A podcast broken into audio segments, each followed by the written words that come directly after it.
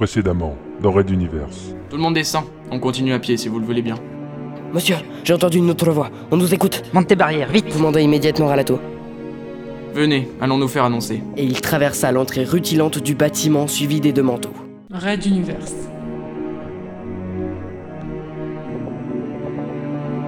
Chapitre 14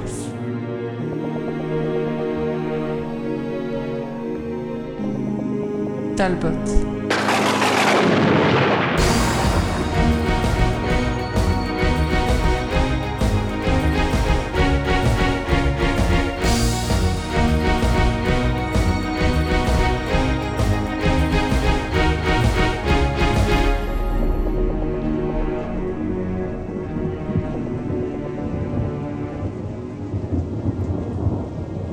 Quatrième épisode.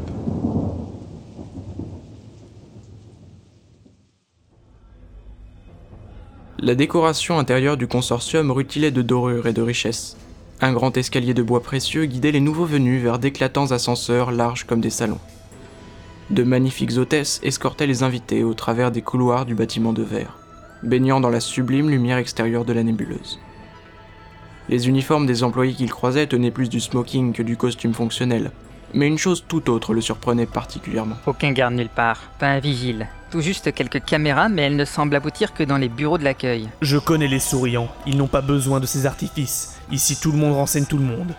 Et puis, quand tu travailles pour une société si riche qui s'occupe de tout pour toi, te paye certainement bien et qu'à sa tête se trouve une puissante triade, quel intérêt aurait-on à poser des problèmes? La connaissance de la culture souriante de Stuffy ne cessait d'impressionner le lieutenant.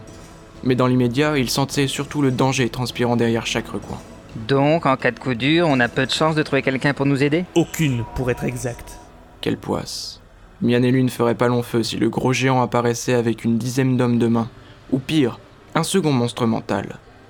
Quand on pense que la communauté souriante de Talbot vivait au crochet de toute la société humaine qui lui achetait son lithium sans compter, cette richesse corrompait l'esprit, au point que même des envoyés de l'État devaient choisir entre la corruption ou la menace de mort permanente. Ah, Ralato, c'est une définition parfaite des dérives d'un système libéral que tu nous offres là. En version souriante, cela donne un mélange de soumission complètement aveugle à un paternalisme qui ne date pas d'hier. Nous allons revenir à tes errements qui t'ont fait tomber dans les mains des mutualistes puis d'Azala. J'aimerais que tu m'évites ça cette fois. L'organisation mutualiste allait trop loin, je m'en rendais compte déjà bien avant de rencontrer la princesse. Et puis, tu te moques si royalement de la notion de système politique que tu pourrais presque t'entendre avec eux.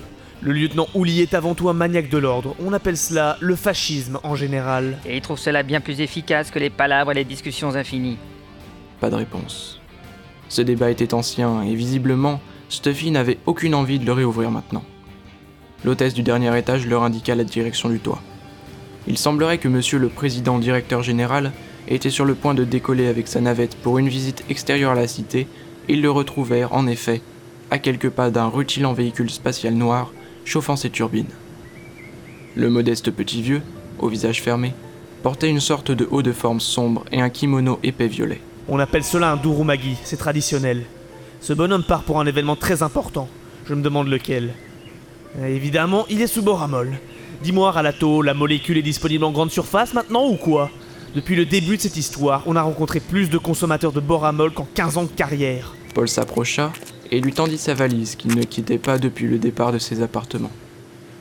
Le petit vieux acquiesça et la confia à un secrétaire qui s'empressa de monter avec dans l'appareil. Puis, se tournant vers Alato, le chef souriant l'interpella. Poisson, monsieur des affaires mentales.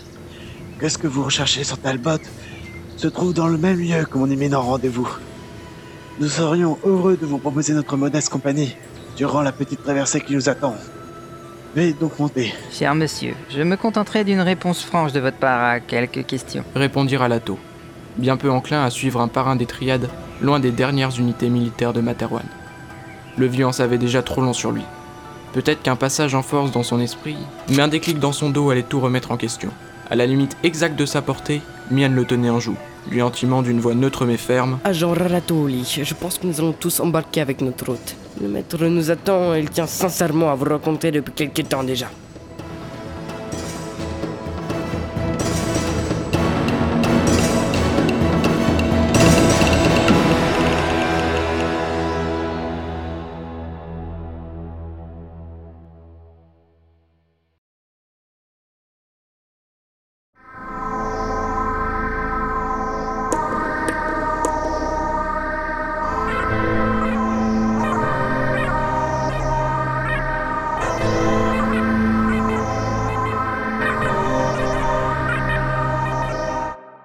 Raid d'univers à suivre.